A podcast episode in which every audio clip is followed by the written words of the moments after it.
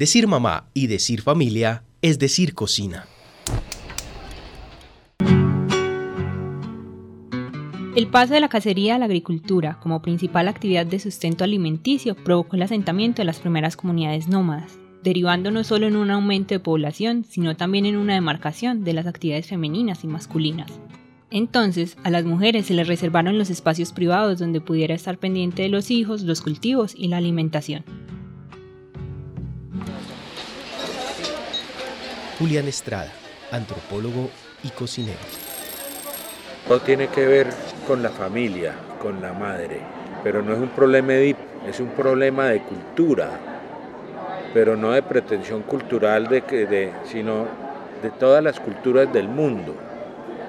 Decir, al menos en, la, en el bloque occidental de este hemisferio, en las culturas occidentales, decir mamá y decir familia es decir cocina. Ramiro Delgado, antropólogo.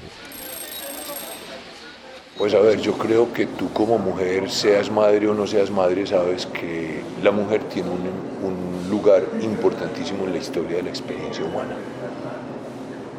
Gracias a que existen las mujeres y que hay una relación, diríamos, simbólica y fisiológica entre un hombre y una mujer, viene el tema de la procreación. Entonces, ustedes nos tienen durante nueve meses en el vientre, nos alimentan desde el vientre.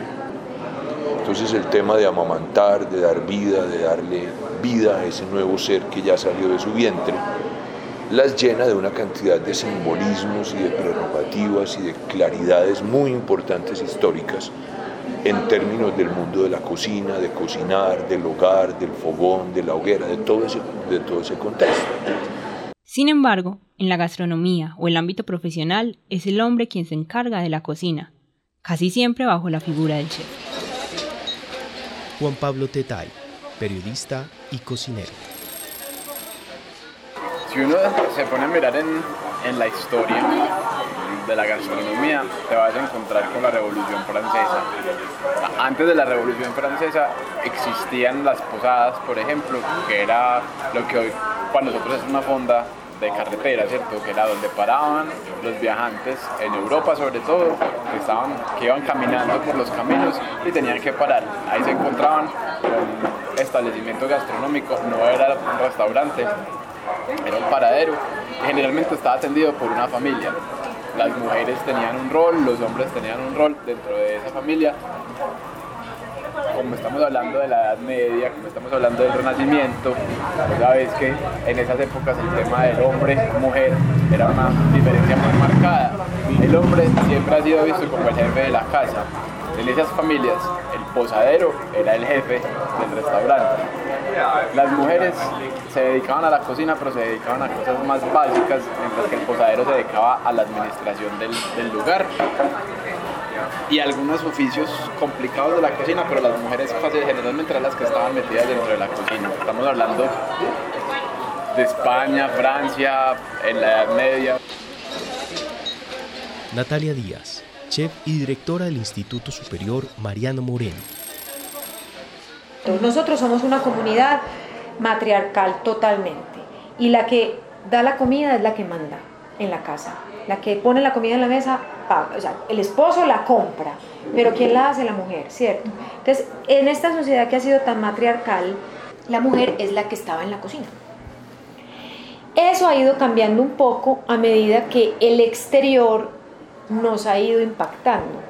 Y nos dimos cuenta que los hombres también pueden cocinar.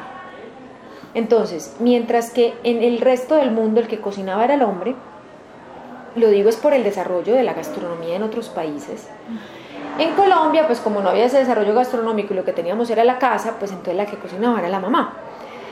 Pero al impactarnos toda esta imagen de afuera, escuelas internacionales, como esta por ejemplo, chef muy famosos profesionales hombres. Entonces ya los chicos acá se dan cuenta que pues pueden entrar a cocinar. Y realmente te soy muy honesta, la mayoría de nuestros estudiantes son hombres. Entonces, ¿de qué manera se acercó la mujer a la cocina tradicional? A principios del siglo XX, a finales del siglo XIX, las mujeres dentro de la cocina o lo que hacían las mujeres como figura dentro de la cocina eran recetarios. Entonces vos te vas a encontrar en Medellín a doña Sofía Ospina de Navarro, a doña Zaida de Restrepo, que hacían recetarios para la gente, o sea, para las mujeres que aprendieran a hacer amas de casa. O si no que fueran amas de casa, por lo menos para que le dijeran a la servidumbre cómo había que hacer las cosas. O sea, la mayoría de mujeres ricas de Medellín a principios del siglo XX no se metía a la cocina.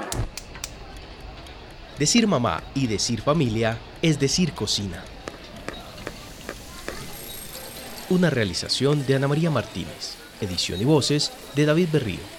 Agradecimientos especiales a Alexander Otálvaro.